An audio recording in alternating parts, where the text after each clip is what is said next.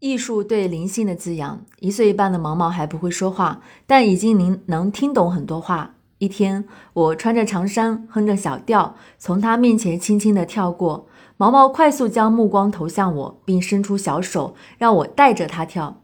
毛毛的爸妈告诉我，他到了音乐的敏感期，音乐让他喜悦，在音乐中他会自然地扭动身体。于是，我带着他慢慢地跳。他似乎并不满足，示意我掀开钢琴盖，并且在我的帮助下艰难地爬上了琴凳，有模有样地坐在那里。他看着我的眼睛，拉着我的手指，仿佛在说：“来一曲吧。”于是我站在他的身后，双手放在琴键上，边弹边唱。一起结束，他无一起结束，他无比喜悦，双手挥舞，示意鼓掌，然后拉起我的手，示意再来一遍。每个生命的头三年中，都会自然地表达对艺术的热爱。这是儿童生命中最早期的音乐敏感期，还没有学会说话，却已经有自然的节奏与旋律从他的内在流淌出来。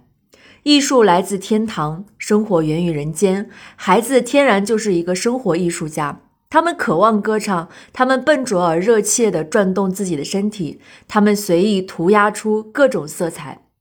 当成人决定用自己的经验教给孩子如何唱、如何跳、如何绘画的时候，就已经是在扼杀儿童的天赋了。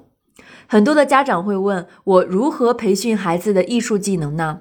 艺术是生命与生俱来的天赋，只是成人总是无法理解与等待这种天赋的绽放，而是让孩子们过早的接受技巧方面的培训，却不知道其实是给孩子天马行空的创造性加上一个并不高明的枷锁，反而让孩子们的灵性生命难以得到经验。艺术是我们生命的一部分，它犹如我们的朋友。成人只需要给孩子提供一个充满艺术的环境，孩子们自然会与自己的朋友相遇相知。更重要的是，艺术不仅仅是音乐、舞蹈、美术，一次呼吸，一个瑜伽的体式，都是艺术。透过你自己和你的呼吸，到达身心灵的合一，所产生出来的一切的流动的、具有美感的东西，都是艺术。跟孩子插一本花，陪孩子画一幅画，跟孩子拉一曲小提琴，不是一定要让孩子学钢琴变成专业，或者是学黑管考级高考加分，而是一定要有一种乐器，一种艺术，成为他一生的朋友。